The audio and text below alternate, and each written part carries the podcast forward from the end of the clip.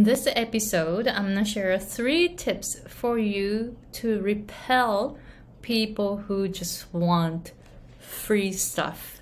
Hey guys, it's Aiko. I'm an American English pronunciation coach and business coach based in Hawaii. So I help coaches reach six figures with a small following, a narrow niche, and high ticket offers. So, in this episode, I want to share how you can repel people who who just want free stuff. Because I want you to attract paying customers right? Because you are a coach you are trying to make a living from your coaching business right? And i've been there. I've been there. So um, i want to share three tips for you to start repelling those who are just you know following you for fun or maybe they're just curious what you're doing whatever. So so meaning if you're not serious about learning about uh, learning those three tips please close this video. You don't have to follow me. I am you know focusing on coaches who want to reach six figures seriously like who are very very committed. So if you are like half serious please don't follow me. All right so tip number one is to tell them that your coaching is not for everyone. Just like how i did just now. So i said you know if you're not serious please don't watch it. And i'm i really mean it. Don't watch it. Don't waste your time because you know what time is the most valuable thing. Time is the most valuable thing we got. Nothing else matters. Time is so valuable. Even though you make so much money, you can go back in time, right? So, time is the most valuable thing.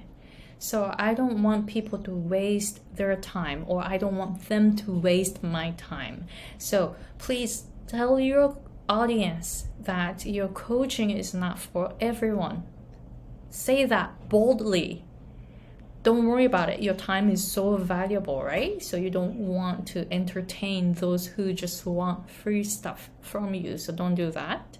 So just say that your coaching is not for everyone. So for example, um, my English pronunciation coaching side, I have another channel and then sometimes I get comments like, hey, please, would you please explain this and that? I'm not gonna do that. I am not gonna do that. All the information is out there. That person does not take his time to Google the information, but he wants me to explain all that for him. I'm not gonna do that. I'm not gonna do any of that. So just you know, be bold about it. Just think about how valuable your time is, right? Tip number two is to ask your audience to unsubscribe from your email list or you know YouTube or whatever if they're not serious. And I do that all the time. I ask my audience to unsubscribe, unfollow me because I want to use my time and energy for people who really want the transformation through my English pronunciation coaching, right? So, do the same because, you know, you are not for everyone, right? Your coaching is not for everyone. So, you just stick with who want to have a transformation through learning from you, right? Just focus on people who get the results. And tip number three is that show them how serious you are. Are you a volunteer? Are you doing this coaching business for fun? No, right? You're trying to make a living. So tell them that you charge. You charge your value. You charge your work, you charge your time, you charge your worth, right?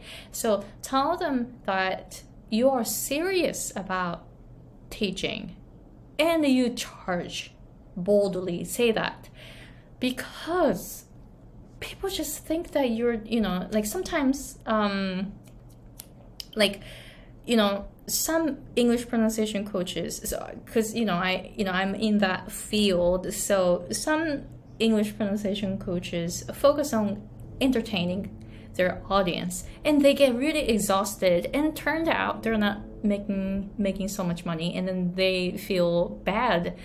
They, they are exhausted and then they're not making enough money and they have to constantly constantly think about how they can entertain their audience you see it they're wasting their time and energy on something that's not so helping their serious clients, right? And that makes me kind of frustrated because, you know, those people have like a lot of followers. You know, their channels are big, they're famous, whatever. They, you know, they look like they're so successful. Turned out they're not making so much money, right? That makes me really frustrated. They do not have to entertain their audience. That's because they want free stuff, right? just focus on your purpose here which is to make a living from your coaching business and you're sharing your coaching skills with people your clients paying clients so that they can get the results people who want free stuff they don't take action they don't value your information. They don't practice. They don't. And i know that because i've been doing this for seven years now.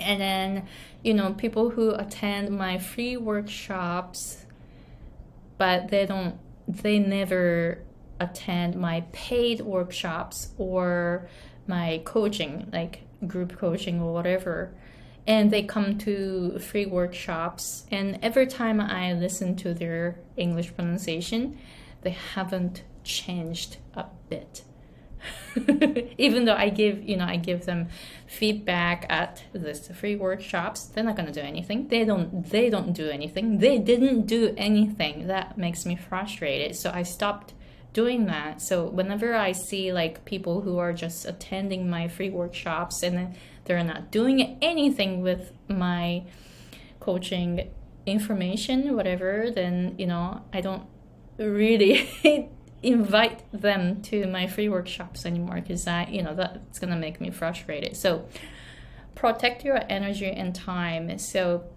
make sure that you show them that you are serious.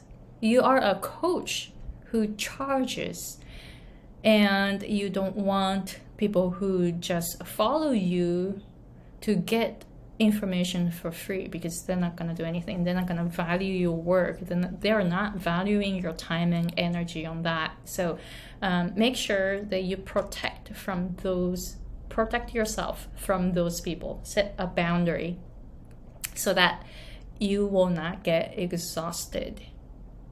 Right? So that's really important. So I hope you get those three tips. And again, if you are not serious about learning business from me, please unsubscribe and do not follow me. Do not waste your time and, and energy here because I want you to have the best experience in your life. So you shouldn't be here if you're not serious about learning from me.